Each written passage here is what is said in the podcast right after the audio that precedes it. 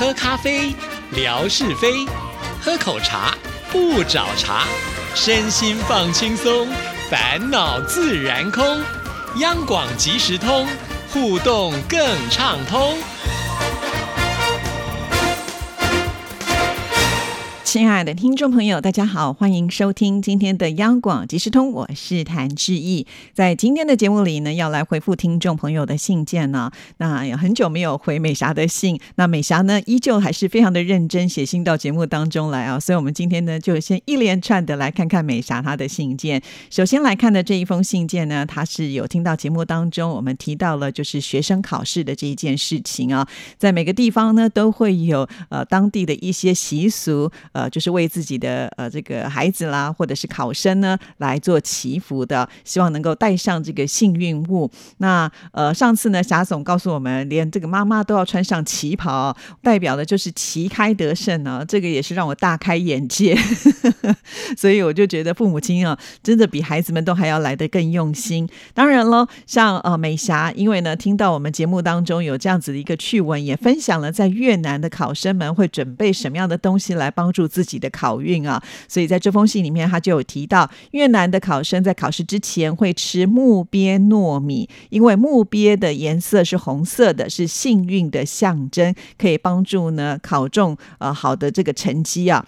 哎，木鳖糯米，这一是第一次听到，我不知道听众朋友有没有听说过，而且是红色的，一定非常的漂亮。但是呢，就会让我联想到我们小时候拿到这个成绩单呐，如果呢一片都是蓝色或者是黑。色我们就会觉得很开心，出现红色呢，就代表了这一科被当掉，就是不及格，六十分以下哈。所以呢，我觉得在成绩单上面出现红色的字的话，并不代表是一件好事情哈。所以可能不同的国度的文化呢，真的会不一样哦。美霞说呢，还可以吃一些豆类，比方说红豆跟绿豆，可以帮助考中。哎，这到底是什么原因呢？在信中呢没有看到美霞的说明啊，所以我们也不太了解为什么一定是红豆跟绿。绿豆啊，那他特别有强调呢，不是每一种豆子呢都是可以在考试前吃的。比方说像黑豆就不行，哎，是因为这个颜色黑黑的不理想吗？但是黑豆好健康哎。好，那另外呢还有香蕉跟蛋也不能够吃。好，香蕉我我也不太理解为什么会不能吃哈，这个美霞她也没有说明。但是蛋呢，我大概能够猜测，因为以前呢我们常常说啊，在考试之前不能够吃蛋呢，因为这个蛋呢就代表了考零压。鸭蛋嘛，就是你考试呢，呃，零分，我们通常都不会很单纯的讲零分，都说零鸭蛋，因为那个零的圈圈看起来就像一颗蛋啊，因此这个我是能够理解，但我不知道呢，在呃越南是不是也用这样子的一个思考的思维啊？所以请这个美霞听到今天节目的时候，是不是能够再帮我们说明一下，为什么呃考试的时候禁忌不能够吃香蕉跟黑豆哦？好，那再来看下一段。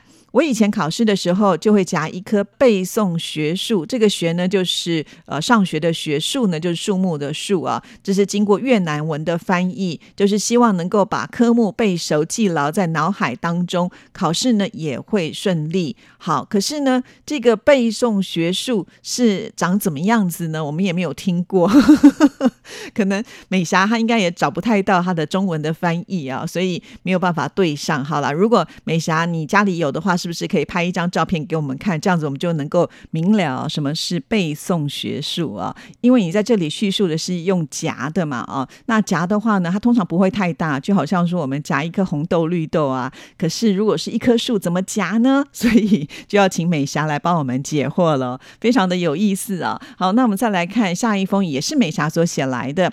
以前收听亚洲之声《你我好时光》，文哥莎姐主持的节目，我姐姐录了很多集。每当每天下课的时候，我都会收听短波节目来学语言。除了听亚洲之声，也会听自由中国之声，听国语节目，也会听粤语节目，还有潮州语的节目。偶尔呢，我也会听客语节目。当时客语的节目主持人是袁杰主持的，但客语我是听不懂，所以就没有经常收听了。主持人都是我心中的偶像，因为呢，声音好听又很会说话。在读书压力听短播节目是可以放松心情的，也可以学习到很多知识。是啊，我想很多的听众朋友应该也都是和美霞一样，会觉得说，诶，听这个节目是会喜欢的，所以呢，他才会锁定继续的来收听啊。不然的话，你看这个收音机打开有多少个节目啊？毕竟呢，还是需要有一些缘分了，哈，我们的频率相同呢，才会调在一。一起，但是我觉得美霞是一个非常认真的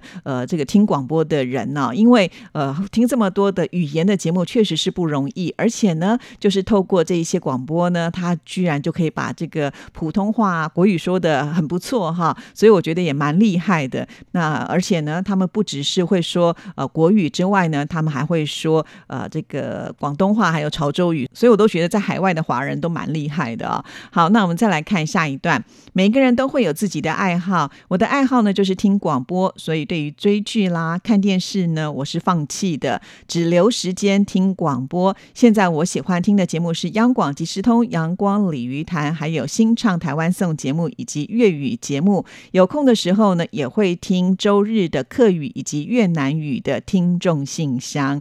哇，看到这里呢，志毅就非常的感动啊！就是志毅的三个节目呢，你都非常的喜欢，而且都有按时的收听，不止按时的收听。其实他都有反馈啊，还会写信给我们，真的是好开心哦啊！其实听广播真的是蛮棒的一件事情哦，因为他就像是一个好朋友一样的陪伴啊。他跟追剧啦，或者是看电视节目真的很不一样啊。就像是我最近就发现呢，我已经没有办法呢，就是好好的坐在电视机前面，很认真的看呃，就是电视节目啊。我讲的是电视节目，不是追剧哦哈。因为呢，我会觉得有的时候你会看到你不是那么想看的，或者转来转去，明明就有。上百台，可是呢，你就会觉得好像找不到一个你最想定下来看的节目，哎，然后呢，好不容易找到了一个你觉得好像还是可以看的电视节目的时候，你也没有办法很专心，手上呢还在划的手机啊，我可能还就是回应一下听众朋友呢，在我微博上的留言呢，所以我的家人常常跟我说，你到底是在看电视还是看手机呀？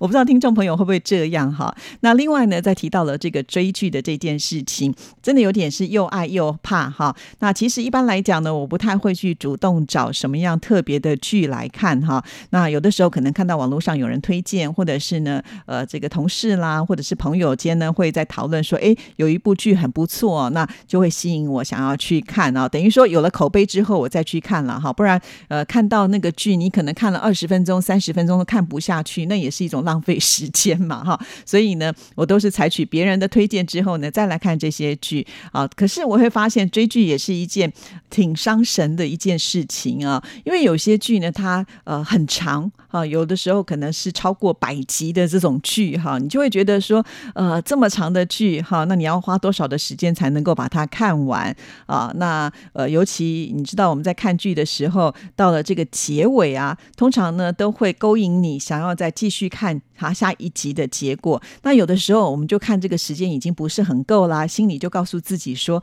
没关系，那。我就先看一下结果好了，就在那边啊做了一个断点，然后呢，明天再继续。可是往往呢，当你在看这个呃接下来的结果之后，你就忘记了刚刚自己所设定的一个时间点哈，所以你又继续的往下看，看到最后呢，同样的情节又在出现，结果你就会发现，哎呀，很多的家事没有做，很多呢你预计要做的事情都没有去做，所以时间都被这个剧给绑到了啊。还有啊，就是有的时候你看到了最后一集啊，终于呢要把它看完。了，那你会觉得哦，好，我现在不要被他绑住。可是呢，又有一种失落感，也就是呢，以前会觉得说啊，我有空闲的时间，我有一个目标哈，就是我要继续的追这部戏。可是现在这个目标没有了。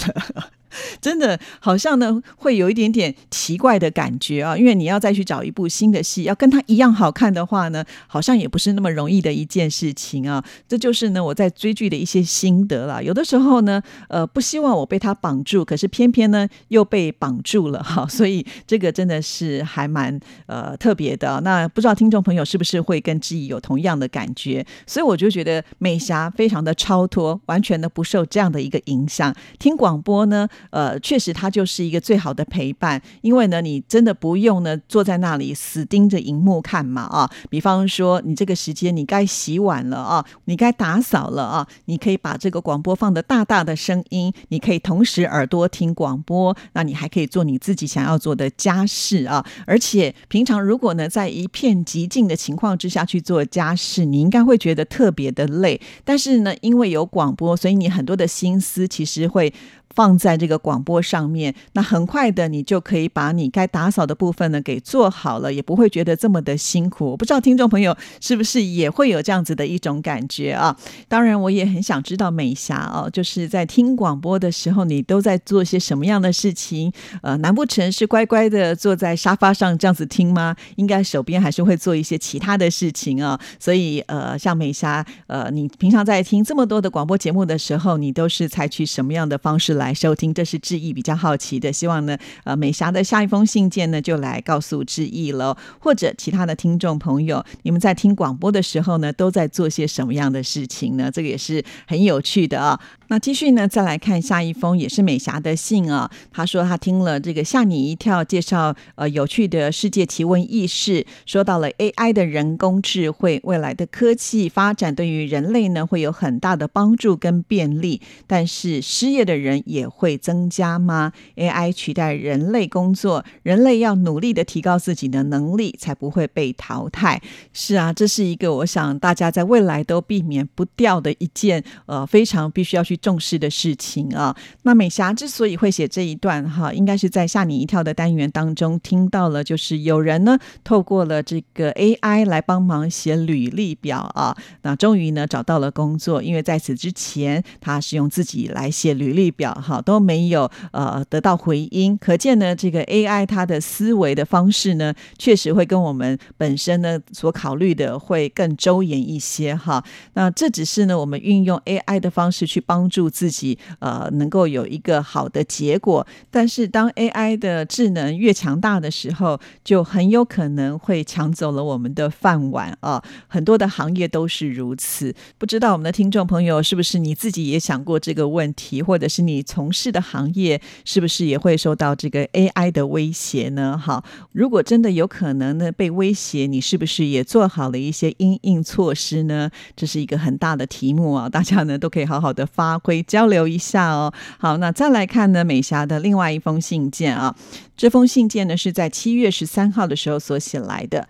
以前听短播节目，主持人有的时候说什么，我不能够完全的听得明白，而且当年收听短播又不能够重放听很多次，所以姐姐就买了新磁带，把节目录下来，这样子呢就可以听多次了。幸好早期的播放机还可以听，虽然已经呢很多年的时间没有坏掉。倘若现在要去找播放的机器的话，已经是不容易了。以前除了收听节目，如果不懂什么，我们也可以写信问主持人，都可以得到回复的。所以很高兴，非常的谢谢。所以我就觉得我们的海荣真的很棒啊，懂得呢当时买这么多的磁带，把这些珍贵的声音都保存下来，而且现在呢还会帮我们制作成视频，放在呃志毅的这个微。微博呢，让大家来怀旧啊！非常的谢谢海荣的用心。好，我们再来看这封信的下一段。自从停止播放潮州语节目之后，我们也失去了和丁珍姐的联系。如果有缘分，很希望能够有一天再见到丁珍姐，因为她对我们姐妹非常的好，一提到她就很想念的。好，很可惜啊，其实我也不认识丁珍姐，也没有见过她哦，所以没有办法呢做到这个中间的联系的桥梁。好，我们再来看下一段。这一次呢，台湾之旅之意，还有纯哥带我们去石碇老街、千岛湖旅游，给我们永远难以忘怀的行程。老街百年建筑的石头房屋，很有历史的旅游景点，很值得我们探索的地方。非常的谢谢。哎呀，其实美霞跟海荣已经谢谢很多次了啊。那当然，我们知道你们这次的旅游很开心，我们也会觉得很欣慰哈。毕竟呢，是两位贵客嘛哈。曾经虽然来过台湾，但是当时。参加的是旅游团啊，所以没有办法脱团，也没有办法来到央广。那这次呢，采取的是自由行的方式啊，先去呢呃这个台南看儿子，然后呢再顺道的玩到了台北来啊，这个我觉得是很棒的行程。其实我看到美霞所提供的这些照片，我都发现，哎，有些地方我还没有去过，所以我也很羡慕你们。好，那海荣的儿子嘉德还在台湾念研究所嘛？哈，一般来讲，研究所至少也要念个两年呢。所以呢，我觉得在这段期间呢，也许海荣跟美霞还是会有机会来到台湾。更何况呢，我觉得呃，嘉德待的越久，对台湾越熟悉，已经可以成为呃两姐妹最棒的一个导游喽。哦，好，那我们今天节目时间到了，谢谢美霞的来信，也期待更多听众朋友的信件喽。谢谢您的收听，祝福您，拜拜。